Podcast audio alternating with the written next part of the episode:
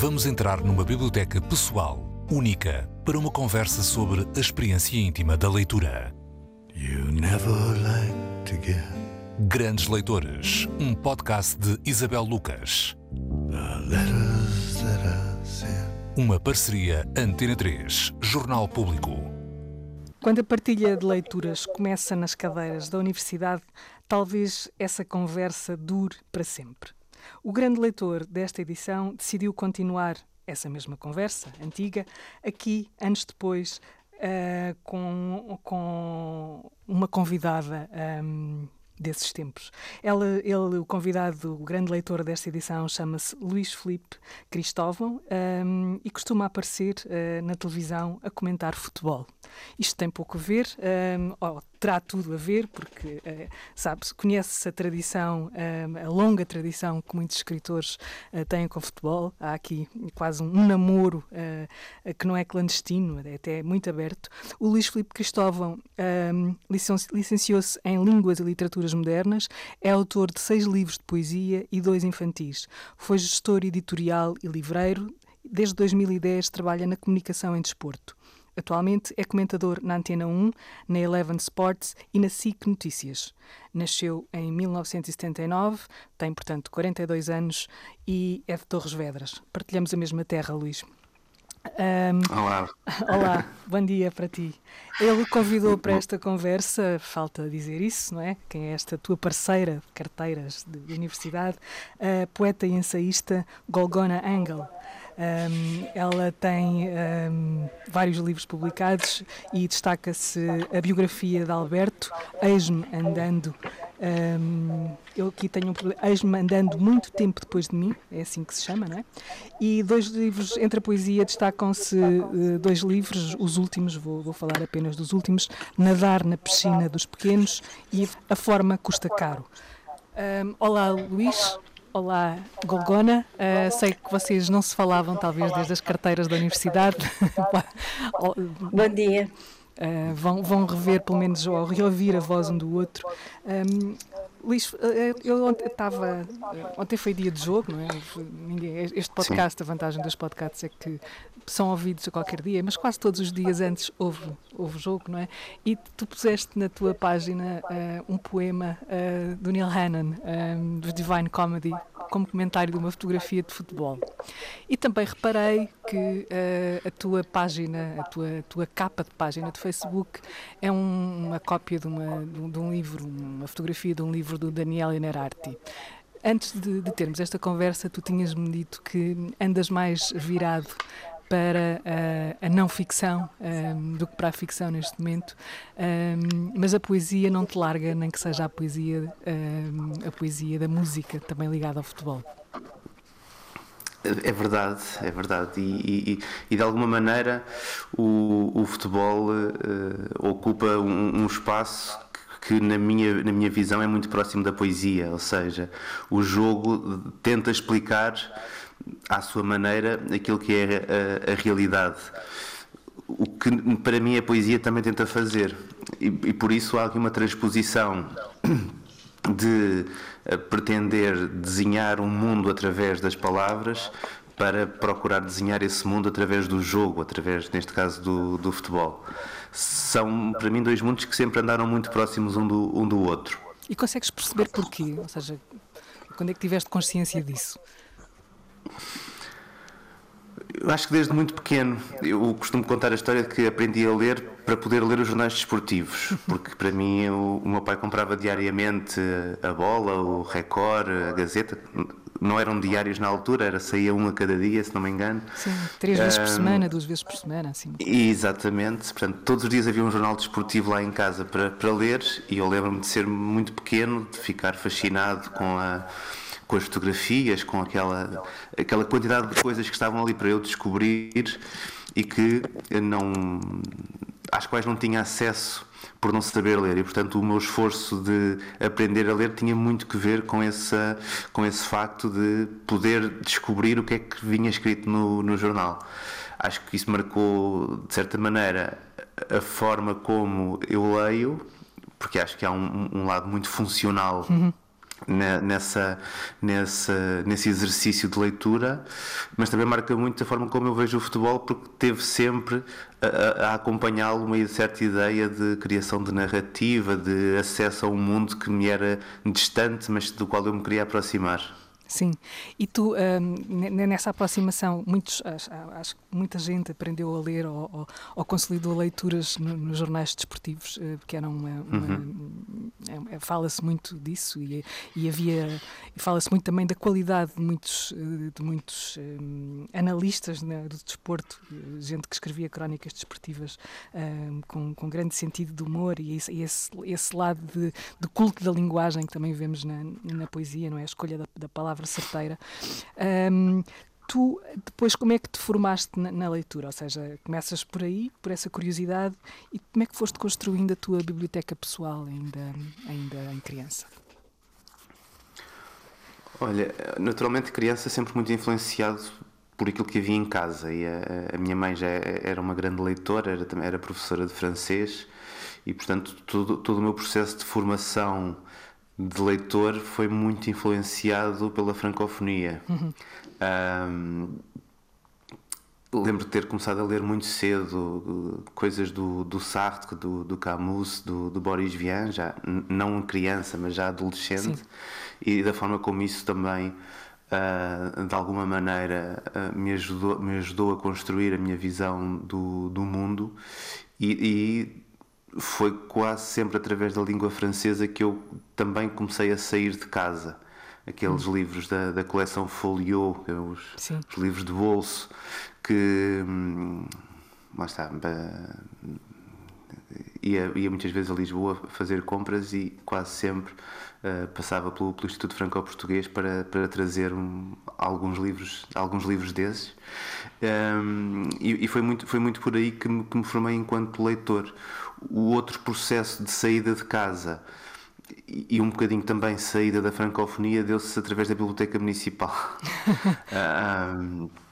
Eh, durante, o, durante os meus anos do, do ensino secundário uh, passei a ser um, um, um, insistente frequentador da biblioteca municipal aqui em, em Torres Vedras. Uh, eu, já, eu tinha passado pela experiência da Biblioteca Municipal ter os livros todos fechados e teres que pedir. Sim. Uh, e, por exemplo, também era essa experiência quando cheguei à Faculdade de Letras em Lisboa, tinhas que pedir os livros que querias ler, portanto, havia um, uma, uma, fronteira Sim. que tinhas que ultrapassar para, para, chegar ao livro, mas na Biblioteca Municipal de Torres Vedras, no, nos meus tempos de secundário, os livros já estavam acessíveis.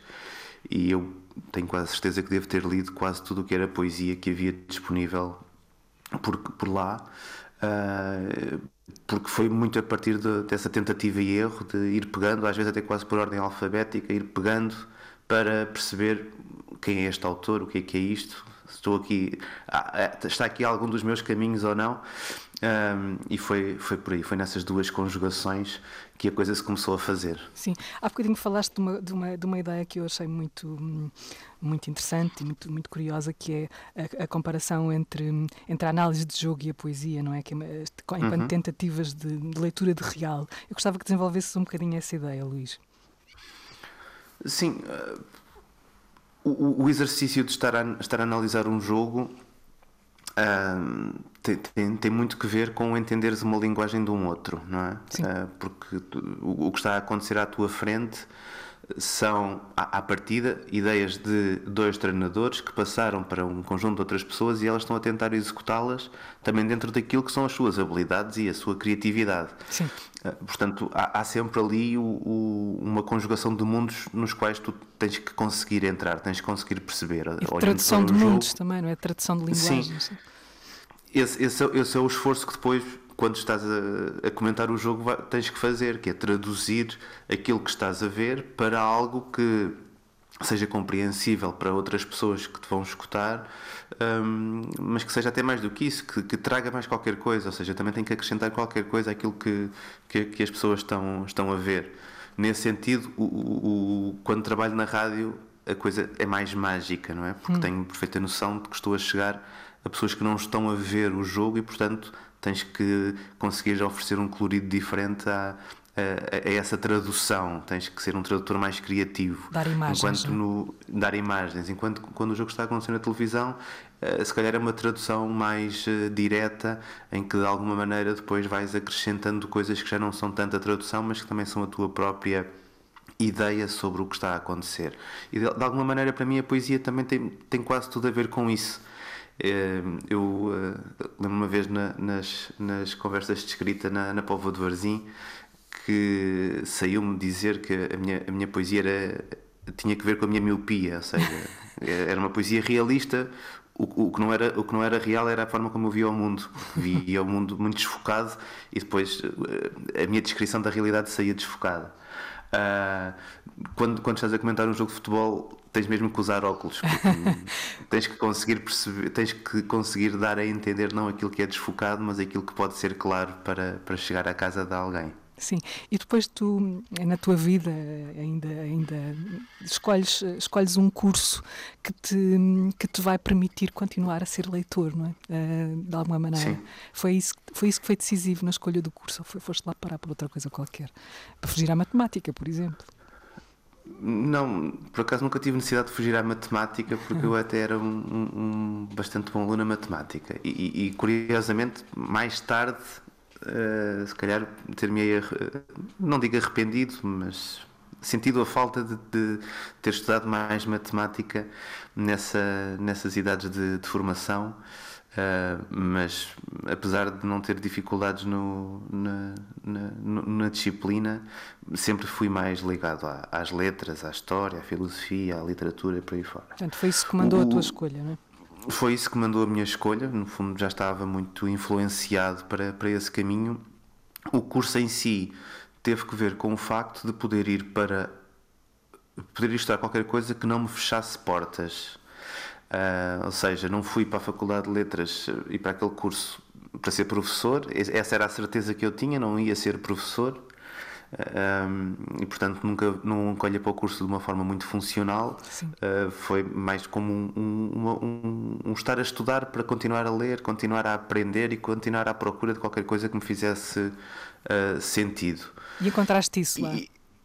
encontrei, encontrei em alguns professores durante a licenciatura, alguns professores ajudaram-me bastante a, a abrir a cabeça, digamos assim, e depois decisivo mesmo foi no final da licenciatura eu passei para o, o programa de mestrado de Teoria da Literatura com, com o Miguel Taman. E, e, e, tive praticamente três anos com o Miguel Taman que aí, foi, aí é que foi a minha verdadeira licenciatura, não é? Aí é que realmente consegui expandir muito aquilo que era o meu entendimento da, das coisas. E mudaste e, enquanto leitor? E mudei enquanto leitor. Mudei enquanto leitor porque me fiquei mais exigente, por um lado. Uh, passei, passei a ser um, um, um, leitor mais desprendido, e isso acho que é uma, uma característica que, que, que o professor Miguel Taman Como assim, iria, iria apreciar. Mais desprendido no sentido de a, a, minha aproximação aos livros deixou de ser algo reverencial, ah, não é? De estar, estar, estares a entrar no, no, universo de um autor e que crias uma, uma, certa admiração pelo autor e por aquilo que ele é capaz de fazer. Sacralização, um, não é? Exatamente, e passa a ser desprendido porque percebes que somos todos pessoas perdidas no mundo à procura de um sentido. e, e, e, e por aí ficamos mais companheiros de, de, daquele autor que estamos a ler, trazemos de lá o, o, que nos eh, ajuda ou não e seguimos para, para, para outro. Eu acho que foi mais ou menos por essa altura também que comecei insistentemente a deixar livros a meio, porque sem, a partir do momento problema. em que sem problema nenhum, sem, sem sentimento de culpa, porque a partir do momento em que já tinha de, de lá aquilo que me interessava, podia seguir, seguir para outro. Depois isso aconteceu também com o próprio mestrado. Eu lembro-me do e-mail que enviei para o professor um, quando decidi não apresentar a tese, que dizia exatamente isso. Acho que já aprendi tudo aquilo que tinha a aprender neste mestrado, fazer a tese já não vai ensinar nada e portanto vou partir para outro. Como é que ele encarou isso? Ele, ele, ele, ficou, ele, ficou, muito feliz, ficou muito okay. feliz e, e, mesmo, e, depois, e, mesmo depois desse e-mail chegámos já a falar uh, mais vezes e a trocar, uh, e a trocar e-mails mais vezes.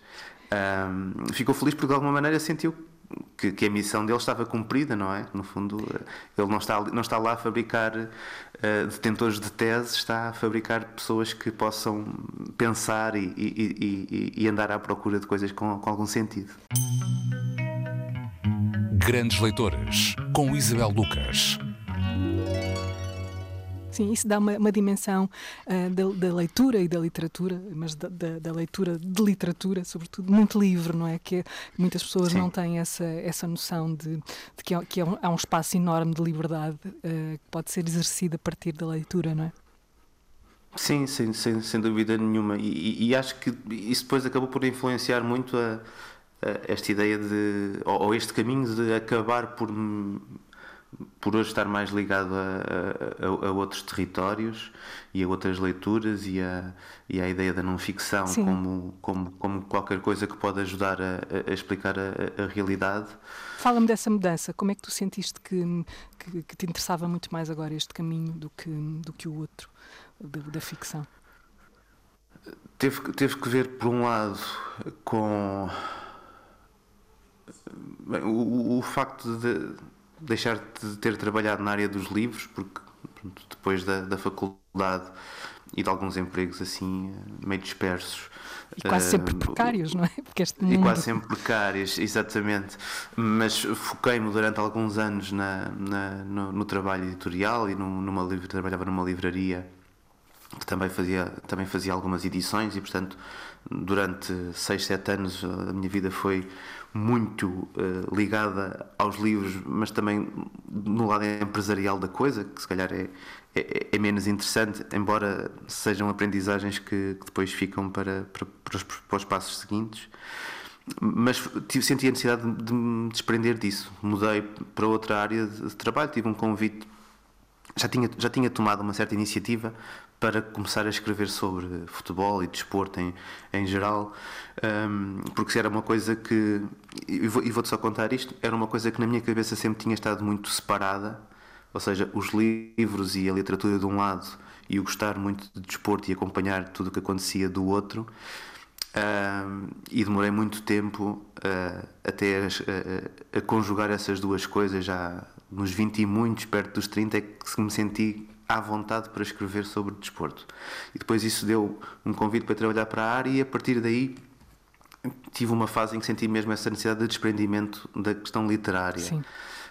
Um, e acabei por encontrar na não ficção uma, uma resposta literária a, a, a, essa, a esse meu luto, digamos sim, assim. Sim, sim. Um, porque porque de, de, de alguma maneira Uh, primeiro por necessidade tive que fazer uma série de leituras mais, mais técnicas por, por estar dedicado a, a uma outra área e a partir dessas leituras técnicas comecei, comecei a, a, perceber uma coisa que um amigo meu já me dizia há muito tempo, um amigo meu que era curiosamente licenciado em matemática e que me dizia sempre que a matemática tinha muita poesia e eu percebi que, que, que os livros técnicos têm muita literatura. Sim. Uh, e, e acho que de alguma maneira uh, responde, responde melhor aquilo que é a forma do meu cérebro funcionar, que é estar a, a tal leitura utilitária. Sim. Porque, por um lado, obviamente embala-me nessa dimensão da, da, literatura, mas também me está a dar mais alguma coisa, está-me a dar mais informação que uh, para o meu trabalho e também um bocadinho para as minhas uh, ambições de diletância, uh, essa informação é necessária para, para, para poder ir encontrar outras coisas que, que agora não conheço. Essa ambição de diletância parece-me muito, muito uma expressão bastante literária e, que apetece seguir, não é? Sempre, acho que quase, quase todos os leitores têm um bocadinho desse, dessa necessidade, não é? Assim uma espécie de sonho. Um, tem a ver com a diletância. Tu, quando convidas a Golgona, eh, acho que vocês se conheceram nessas, nessas, eh, nessas conversas onde entrou também o professor Pedro Taman, não é? Uh, tu convida-la para estar Miguel, aqui. Quando, Miguel. Miguel, desculpa, o Pedro aqui, veio o poeta a falar. Um, mas mas é, vocês encontraram-se aí e hum, tiveram muitos anos sem se, sem se rever, presumo. Havia partilhas de leituras? Uh, Porquê é que a trouxeste para aqui, um, Luís? A Golgona. Eu trouxe, trouxe, trouxe a Golgona porque foi alguém que eu conheci nesse, nesse tempo da, da, da faculdade porque no, no início de, do, do, nosso contacto esteve a poesia e essa vontade de, de escrever. Éramos na altura uh, dois jovens a tentar perceber como é que se escrevia. Um, e, e, e, a verdade é que se eu, lá está, se, segui o, o, meu caminho a ir à procura de, de outras coisas, a Golgona uh, mergulhou uh, profundamente nesse, nesse trabalho de, da escrita e, e, e, da literatura. E sendo uma pessoa que eu admiro muito e que continuo a seguir o, o, trabalho dela, achei que era alguém também interessante para poder vir a esta conversa, até porque. Uh, mesmo já depois da faculdade, ela chegou a apresentar um livro meu e tudo isso, e portanto é, é foi, foi sempre, foram sempre conversas muito produtivas, e por isso é que, é, é que sugeria a Golgona como convidada para hoje também. E o que é que tu queres uh, saber da Golgona hoje, Luís? Aquilo, aquilo que eu quero saber da Golgona, isto parece quase, quase uma, uma inquisição, um, mas a, a, a, a, conversa para a qual eu quero trazer a Golgona é mais, é mais isso, não é tanto uma pergunta, mas é mais uhum. um trazer para a conversa. Tem, tem que ver um bocadinho com, com este historial que estávamos a fazer e como é que a poesia entra aqui, ou seja, como, como é que hoje numa num contexto de vida em que somos tão empurrados para termos estas conversas mais técnicas, conversas que requerem não sei quanta informação, conversas que, que requerem um, uma certa procura de umas verdades que nós nunca sabemos bem onde é que as encontramos, como é que a poesia ajuda uh, e como é que ela chega à poesia no meio desta, desta selva. Colgona. Um, olá a todos, obrigada por contarem comigo para estas andanças radiofónicas. Uh, a verdade é que o Luís não me trouxe, porque esta, este verbo tem qualquer coisa de paternalismo, sei lá, de, de alguém que é levado, mas uh, eu preferia usar a expressão uh, do padrinho Uh, he really made me an offer I couldn't refuse. Okay. foi uma oferta. Acho que fui eu a culpada do, da, da, palavra, do verbo trazer. Uh, estou a brincar, estou a brincar. Toma metaforicamente. Estou a brincar, só queria dizer que uh, há uma espécie de máfia subterrânea da literatura que, embora não se fale, responde ao apelo de um fundo do buraco ou de um fundo do fim da terra. E, portanto, foi um bocadinho respondendo a esse apelo, que é o apelo fatal, não é? Que Sim. também a literatura nos faz. E devo dizer, medida, porque... Golgona, desculpa Sim. interromper, devo dizer que a Golgona resistiu, porque ela não gosta muito de. Ela prefere refugiar-se na poesia a aparecer publicamente, não é? Não, eu prefiro refugiar-me nas panelas do que.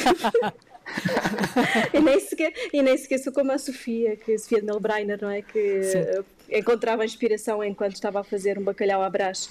Um, enfim, no meu caso, a musa é um bocadinho mais uh, caprichosa. Sim. E, e às vezes acontece-me fazer como Alexandre da Macedónia, dormir com a Ilíada e a espada debaixo da almofada para ver se a musa vem, mas nem essas situações acontecem.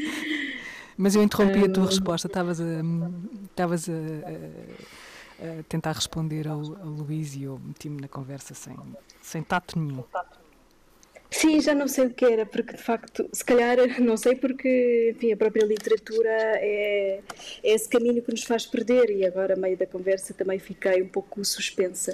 Um, era até que ponto aliás, a literatura, a, a, poesia te ajuda a encontrar, sei lá, esse espaço de, de não sei, chamamos-lhe procura de verdade, não é? Uma, uma, aproximação qualquer de sabedoria que se calhar não existe noutros, noutras áreas. Não sei se era isto, Luís, mas eh, era um bocadinho por aqui. Ah, sim, é eu acho aí, que a literatura, a literatura, a poesia não ajuda nada. Não sei se ajudou a Luís alguma coisa, mas a mim não, acho que não ajuda. Só desconversa, só, uh, digamos, nos desvia daquilo que seria o caminho da verdade. Se hum. alguma coisa aquela literatura faz, é precisamente. Uh, e já agora uh, preferia se calhar, citar o António Franco Alexandre, que tem verso uh, que diz o seguinte: cravar nestas palavras intervalo. E portanto, se há alguma coisa que a poesia faz literatura, é, é inventar uma espécie de espaço de tempo uh, soberano que interrompa a cronologia. E essa cronologia suspensa, uh, desculpa, esse tempo suspenso, essa experiência da duração suspensa, uh, não vem senão criar uma espécie de, de atrito, de resistência, aquilo que seria uh, uma boa vida social, cultural, mundana, não é? E, portanto, a literatura nunca ajudaria, porque ela só estorva, não é? E, e eu gosto, de facto, de ficar assim um bocadinho a ser levada por maus caminhos que a literatura inventa. Sim, mas a tua, a tua diletância é menos, neste caso, é menos diletante que a do Luís, mas continua a haver uma diletância aí, não é? Ela corre no meio literário, não é? No meio da poesia, no meio da de outras coisas? também foges. Um, eu não sei o que é que quer dizer diletância. Me explica. É uma palavra, é uma palavra muito grande. Um, um, sim, uh, sim, sou uma espécie de amante, amante nas horas vagas, sim, de vários autores e, e livros, sim é verdade. Tu, tu dedicaste uma grande parte do teu tempo a, estudar o Alberto, escreveste sobre ele. O que, é que, Sim. o que é que há na poesia do Alberto que te fez mergulhar nela tão, tão profundamente? bem, a verdade é que eu estudei há alguns anos, sim, Alberto, e tive uma imensa paixão, mas é como aquelas paixões de, de juventude, não é? Uhum. Nós sempre nos, sempre nos enganamos na pessoa. E... e quando, quando crescemos pensamos, ai, como foi possível? e portanto, por um lado, a minha relação, uh, que foi uma, uma relação, digamos, séria, não é? Uma pessoa que se põe a fazer uma tese sobre um poeta e dedica os melhores anos da juventude à leitura da obra e da enfim, do, dos devaneios uh, cotidianos uh, através dos diários do poeta uh, é para se considerar uma relação séria. Mas para mim, neste momento, o Alberto é uma doença de juventude, assim como a papeira e o sarampo. Afastaste-te dele? Afastei-me há muito, sim, mas reconheço-me, sim. Tenho outras paixões recentes, que não Conta. são tão recentes quanto isso sei lá, a Maria Velho da Costa, o Carlos de Oliveira, o António Franco Alexandre, de que falei há sim, pouco. Sim, sim, uh, o Herberto, claro. Uh, pronto. E tenho outras paixões de juventude, por exemplo, Borges. Sim. Ou então. Oh, eu perguntava, uh, perguntava ao Luís há, há pouco sim. como é que ele tinha construído a, a, biblioteca dele, como é que como é que tu foste construindo a tua, sendo que ela tem outras tem outras outros outros contágios, não é, de outras latitudes. Como é que como é que ela veio? Sim. Bem, já que, que, o Borges diz num, numa espécie de livro que até pode ser interessante servir de introdução, chamado Borges Verbal, é uma entrevista e uma organizado por Mario Paoletti, e ele diz que a biblioteca, ordenar uma biblioteca é uma maneira silenciosa da arte da crítica. No meu caso não foi necessariamente uma arte da crítica, foi uma arte da necessidade imediata e então à medida que que, que lia livros, esses livros nos abriam para outros e, e é como se uh, essas referências a outros autores e, outros textos nos fizessem entrar uh, numa, numa corrente numa corrente vertiginosa que nos põe a comprar livros a torta e a direito e também sou também sou um bocado vítima desse compulsiva. Exatamente. Dessa compulsividade dessa fatalidade. Um, e portanto devo ter uh, secções muito grandes de poesia um, muitas de literatura francesa muitas de literatura argentina e vocês têm, esse, têm essa origem comum, não é? A literatura francesa, que na vossa geração já não, é, já não seria tão, tão comum, mas hum, que aconteceu num caso e no outro por uh, as tuas circunstâncias. Quais são, Golgona, em relação a ela? Tive uma professora de francês que me fazia aprender francês através da tradução eu tinha que traduzir uh, Madame Bovary, uhum. da tradução romena para francês. Sim. E ela, pedia, e ela corrigia-me com o original. Sim. Então, estamos, a, estamos a falar do ensino na Roménia, não é? exatamente, exatamente. Exatamente. Eu, na altura não via internet e, portanto, e nem eu tinha acesso à versão francesa na altura. E, de facto, isso foi um terror. Um ano ainda, ainda tenho um caderno com essas traduções. E aquilo saía cheio de vermelho, não é? Porque, claro, souber sempre, sempre conseguia ser mais interessante do que eu. Podias e... colocar em causa o, o tradutor original de, de Flaubert. Exatamente. É? Exatamente, sim, sim, mas também não me ocorria isso. Mas uh, a professora, lembro-me quando me viu a primeira vez, disse-me assim: ela não sabe nada de francês mas tem um olhar inteligente. E eu penso que essa proximidade que me fazia a fazer parte da, digamos, do reino animal. Eu estava mais próximo de um cão do que uma pessoa. Seduziu-me também, e então, digamos que o meu caminho com o Francisco foi um bocado isso. Vai para o lado da sedução, sim. Daí... Sim, sim. sim. Grandes Leitoras, com Isabel Lucas.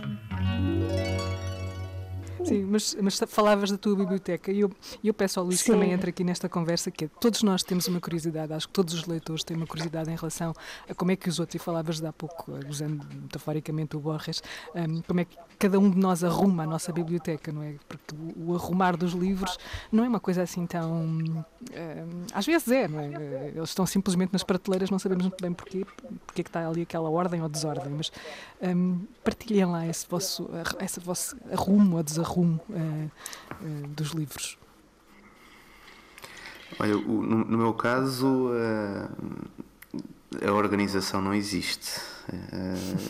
Já, já, já, cheguei a ter na, na, em minha casa uma tentativa de organização meio por temas e meio por, por ordem alfabética mas, eh, mas o tempo foi mais uh, encaminhando o, o, conseguir encaixar os livros no, nos, nos passos que, que existem do que propriamente manter uma, algum tipo de organização. E que eu acho também isso tem, teve um pouco que ver com as tantas uh, lês tantas coisas diferentes que é até um, que é até um pouco difícil uh, estabelecer áreas que não se toquem. E às vezes tenho eh, tenho livros que são sobre futebol mas que poderiam, poderiam estar junto de outros livros de teoria literária porque vou buscar coisas a um lado e a outro. Sendo que eu consegui superar essa doença do, do, do, do comprador eh, compulsivo, uh, compulsivo consegui, consegui superá-la e, e, e já há alguns anos um pouco por culpa do Miguel Real um pouco por culpa de, de, mudanças de casa, onde me apercebi realmente que carregar caixotes com livros de uma casa para a outra é, é um, um, um, um, trabalho, trabalho decisivo, quase. mas por culpa do Miguel Real, porque ele uma vez contou-me uma história do incêndio que teve na casa onde ele guardava os livros e como, como ele depois fez o, o luto para passar a ser uma pessoa que tem menos livros e eu fiz isso, felizmente sem incêndio, mas fiz isso oferecendo livros um, à biblioteca, uh, indo alfarrabistas e trocando 300 livros por, por 10 e coisas desse género. para reduzir um bocadinho o, o impacto do papel dentro, dentro de casa. Embora naturalmente vão sempre chegando outros livros, mas, mas fiz um, um, um trabalho de, de, redução de biblioteca que também foi, acabou por ajudar a não precisar de ter as coisas tão organizadas. Uhum. E Golgona, consegues, conseguias fazer isto? Uh, não. não. Um, bem. Um, estás a olhar para as prateleiras, não estás? Sim, sim, sim. sim. sim, sim, sim. Estava, eu tenho a biblioteca organizada por literaturas por, eh, sei lá, como disse, literatura francesa, espanhola, uh, ou em espanhol, não é? Por línguas, não é? Uh, filosofia, eu sou sobretudo filosofia francesa que eu tenho, uh, psicanálise, sim, houve uma altura em que eu tinha uma grande paixão por psicanálise, mas isso foi antes de eu descobrir outros filósofos franceses que me, enfim, que me fizeram ir noutra direção. Uh, e claro tem uma grande secção de literatura portuguesa, uh, está organizada por poesia e prosa, mas depois, uh, claro, alguns que fica, é impossível fazer essa distinção, ficam juntos. E tem uma também grande secção de literatura japonesa. Hum. então gosto muito de literatura japonesa e secção de arte, enfim. a literatura japonesa, tu vais lê-la um, em francês. Em francês. Sim. Em francês, sim. Que chega cá é muito pouco, não é? é sim, uh, ainda Assírio, ainda cheguei a ler na Assírio algumas sim, é traduções é de Kawabata e Tanizaki. Uhum. Uh, Tanizaki é da Relógio d'Água, mas uh, Kawabata foi na, uh, na Assírio, mas de facto Mishima também. Francesas. Sim, sim, sim, exato. Mas eu, eu prefiro as, as edições francesas porque às vezes até têm a obra completa e enfim, eu não vou perder a eh, oportunidade de ter aqui alguém que, que sabe romeno e que tem, tem uma, uma ah. ligação com a Roménia. Sim. Que uh, nós sabemos muito pouco, uh, não é? De, de, tirando um caso Sim. ou outro, não é? De, do que é que se, da, da, literatura que vai, que vai havendo uh, por lá. Não sei se acompanhas, um, se podes um, falar um bocadinho dela. Sim. Um, eu tenho uma relação de grande admiração assim, com a literatura romena, porque eu acho que se há uma coisa de extraordinário nesse país é a literatura. e, e tenho imensa pena que, que não haja traduções e enfim. Uh, e tenho a noção de que o século XX foi uma, um lugar de, de, grandes, grandes autores e grandes livros. E eu vou acompanhando, assim, mas leio por atacado, sobretudo nas férias, porque as minhas leituras costumam ser em, em português, ou enfim, também ligadas ao trabalho. Sim, porque tu, uh, tu dás aulas de português exato, na universidade. Exato. Da literatura portuguesa. Literatura portuguesa sim. Exato, exato. E então uh, leio uh, e mando vir uh, via online assim, alguns livros, sempre cada três ou quatro meses e vou lendo sobretudo poesia e prosa, mas é sobretudo poesia que vou acompanhando, embora seja difícil acompanhar à distância, portanto acompanho sobretudo autores que Uh, estou a falar dos contemporâneos, não é? Uh, dos vivos, uh, autores que se lançaram na década de 80, não é? Portanto, quando eu era Podes dizer nomes, podes dizer nomes mesmo. Que... Exato. Uh, Mircea Dinescu e Mircea Cartarescu, por exemplo, são dois autores que eu gosto muito. O Mircea Cartarescu está sempre nomeado para o Nobel e nunca chega lá, mas é se calhar por causa dele que eu nunca consegui escrever em romeno, porque para mim a, a obra dele é tão tão extraordinária que sempre sinto vergonha, sempre sinto vergonha de só pegar na caneta e dizer qualquer coisa que é que eu poderia dizer, está tudo dito. Não é? Luís, uh, alguma pergunta uh, à, à Gogona? Quando vocês estavam, se não, se não houver, eu faço aqui, tenho curiosidade, quando vocês estavam na, na eram companheiros eh, de, de, de, universidade, o que é que partilhavam um com o outro de, de livros? Há essa memória de, livros que tivessem dado a conhecer um ao outro?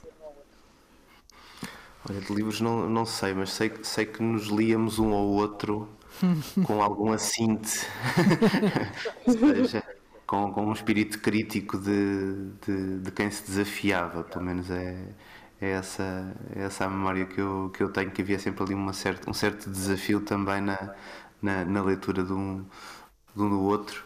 Um, eu provavelmente sempre um bocadinho mais. Um, como dizer isto, um, um bocadinho mais. Um, a, a, dar a sensação de que sabia o que estava a fazer sem, sem realmente o, o saber, e, e, a Golgona, pelo menos era a ideia que eu, que eu, que eu tinha, a imagem que transparecia de alguém que, que estava muito mais focada em, em conseguir escrever alguma coisa que, que ficasse.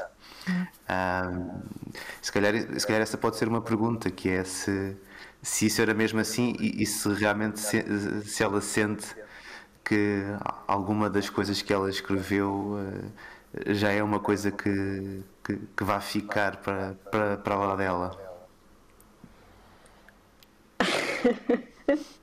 Bem, isso não sei, nunca não, não me ocorreu que qualquer coisa que eu fizesse ficasse para sempre, mas tenho plenamente a noção de que a cadeira que está aqui ao meu lado e esses objetos, esses objetos corriqueiros não têm importância nenhuma, vão sobreviver-nos.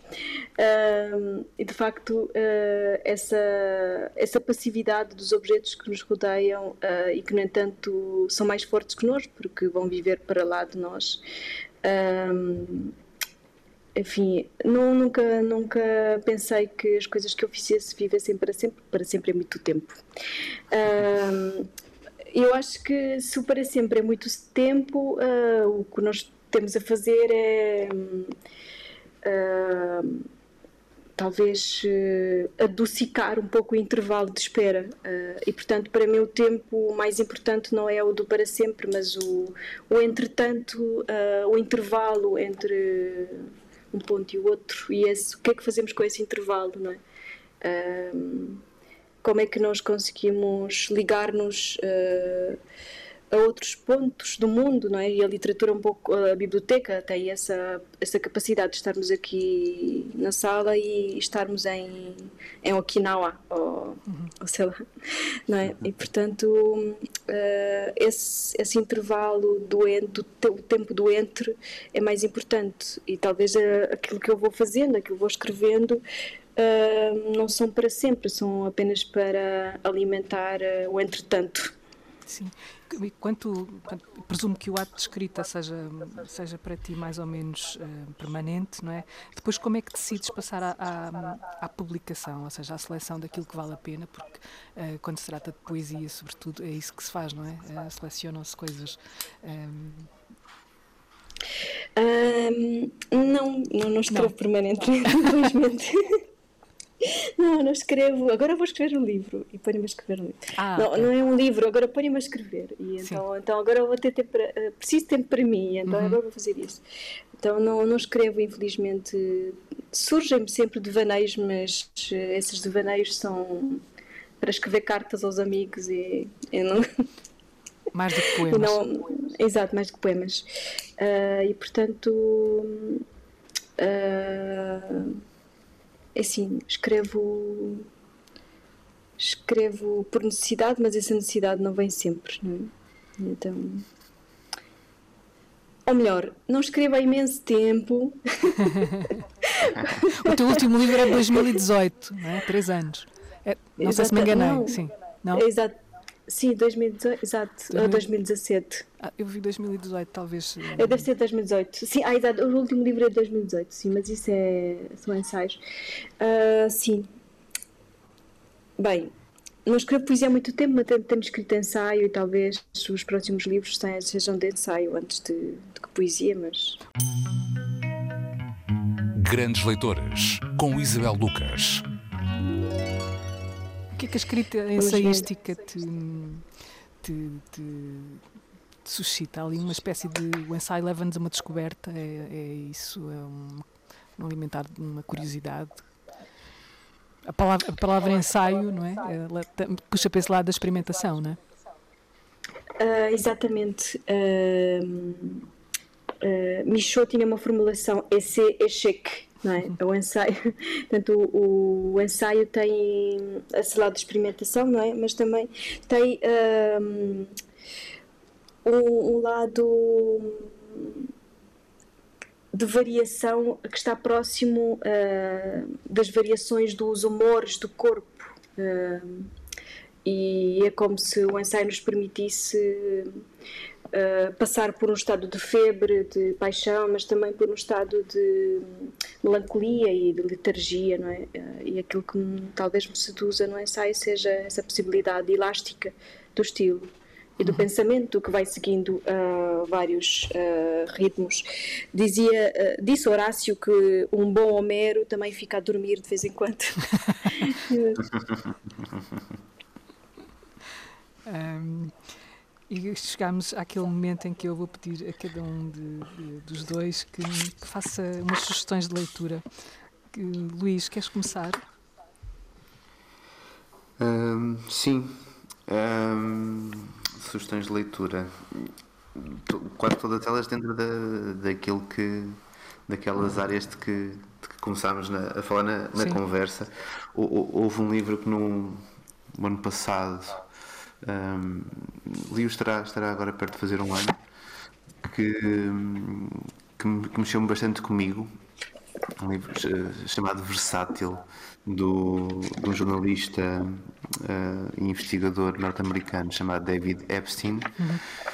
que Lá está, se calhar um bocadinho naquela ideia de uma certa identificação, porque o, o livro passa por uma série de histórias sobre pessoas que uh, descobriram que conseguiam fazer um, outras coisas com as coisas que tinham aprendido um, e, e, é, e, é, um livro que, que, que, me bateu assim fortemente, ainda por cima no, naquele período que estávamos a sair de, de, de confinamentos mais severos. Mais, mais severos. Um, e é, é, um, é um livro que eu aconselho a toda a gente, qualquer pessoa cons consegue ler e acho que vai encontrar ali a, a alguma coisa que, que possa desenvolver também, também em si e, e, falaste há pouco do livro do, do Daniel Inerarity, o, o Teoria da, da, Democracia Complexa, que é um livro que eu tenho andado a mastigar muito lentamente, uh, porque é, é, um livro mais pesado, mas que fala daquilo que é. As, daquelas que são as possibilidades da democracia nos nossos tempos e como isso é algo que também me interessa bastante, eh, o entender como é que nós nos posicionamos social e politicamente, tem sido um livro que eu, que eu ando a mastigar mais, mais difícil, acho eu, mas, mas que, que tem feito, feito parte dos meus dias. Portanto, deixo essas duas sugestões. Uma mais acessível e outra para quem quiser, para, para quem gosta de ler com os dentes. Sim, mastigar. Uh, Bogona, tens, tens sugestões? Uh, tenho, sim. eu, eu, eu, quando se falou da Faculdade de Letras, eu acabei por não dizer nada, e então eu aproveito para dizer uh, que eu aprendi imenso com alguns professores da Faculdade de Letras, mesmo que não tenha sido aluna deles. Sim. Uh, e e então gostava de sugerir uh, um livro do professor Fernando Guerreiro, chama-se A Cadeira do Fantasma uh, e é sobre cinema. Uh, o livro acaba de sair na Enfermaria 6 e encontra-se na Livraria de Sombra. Uh, enfim, para os apaixonados do cinema, uh, este é um dos livros assim, fundamentais sobre a questão do fantasma e, e sobre a questão da imaginação e da, da produção de, uh, daquilo que seria uma espécie de cinema excêntrico, como o, o, professor aqui uh, anuncia. Sim, porque eu há bocadinho fui... esqueci-me de referir esse, se, o, se o Luís tem um namoro com o desporto, a Gogona tem um namoro com o cinema, não é? É verdade, é verdade.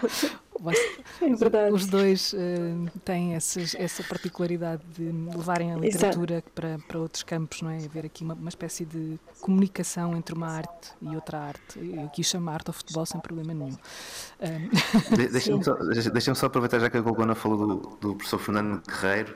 Eu fui um péssimo aluno do professor Fernando Guerreiro. É, é uma coisa. porque, porque, porque é, é alguém que eu, eu fui aluno dele antes de conhecer a, a obra dele. É um, um autor que eu respeito imenso e que um, gosto sempre de ler, uma pessoa super atenta a tudo o que acontece. Um, e depois tive várias experiências posteriores a ter sido aluno dele. Um, uma pessoa muito atenta e, e, sempre muito disponível para, para conversar, mas enquanto aluno fui um péssimo aluno do Fernando Guerreiro e é uma coisa que Uh, pronto, deixo aqui assim a minha. Penalizas-te aqui. O meu ato de contrição por isso, por isso ter acontecido, mas que de facto nós, quando somos jovens e, e estamos ao lado de pessoas que sabem muito mais do que nós, nem sempre temos a capacidade de, de perceber isso. Sim, sim. É a arrogância pois. da juventude. Sim. Um, e também da Faculdade de Letras, eu aí sim fui aluna de vários professores, senão nunca teria conseguido avançar, uh, como se diz. Uh, e fui aluna do professor João Dionísio. Eu, na altura não falava quase português nenhum quando fui aluna dele. foi um desastre. Mas ele acaba de publicar um livro uh, é muito interessante chamado Doença Bibliográfica, já que falamos de livros.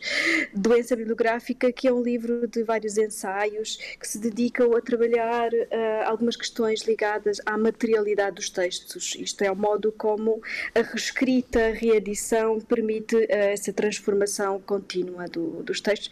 É um livro muito interessante que tem várias aproximações críticas a, a Virgílio Ferreira, ao Alberto, ao Mário Cesarini, a Mês Lourenço e António Lobantunes. Portanto, saiu na, acaba de sair na, uh, na imprensa nacional, Casa da Moeda. E uh, eu não sei quantos livros para se recomendar, mas para recomendar são mais dois.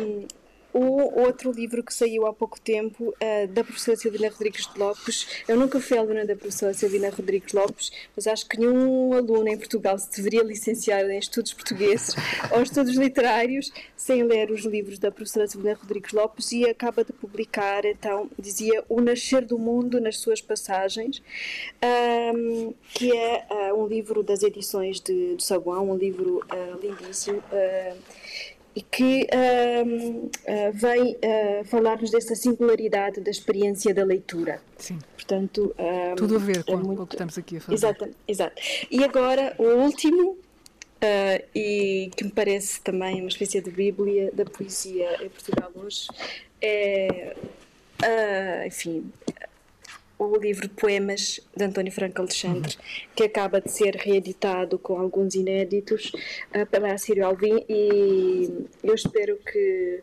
vão ocorrer comprá-lo porque muito brevemente vai esgotar como aconteceu com uh, a primeira edição uh, do volume antológico da obra do António Franco Alexandre. E acho que acabei. É isso. Obrigada. Obrigada, obrigada Golgona, obrigada Luís. Uh, foi muito bom ter-vos aqui neste Grandes Leitores. Um, ehm, mais uma conversa para guardarmos e irmos um, ehm, pondo na biblioteca para, para ir um, uh, eh, também catando estes livros que por aqui passaram e as vossas ideias. Muito obrigada aos dois. Obrigada também. Obrigado.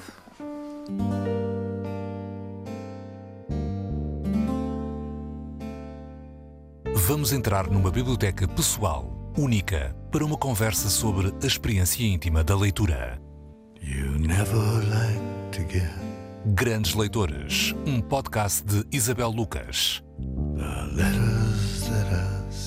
Uma parceria Antena 3, Jornal Público.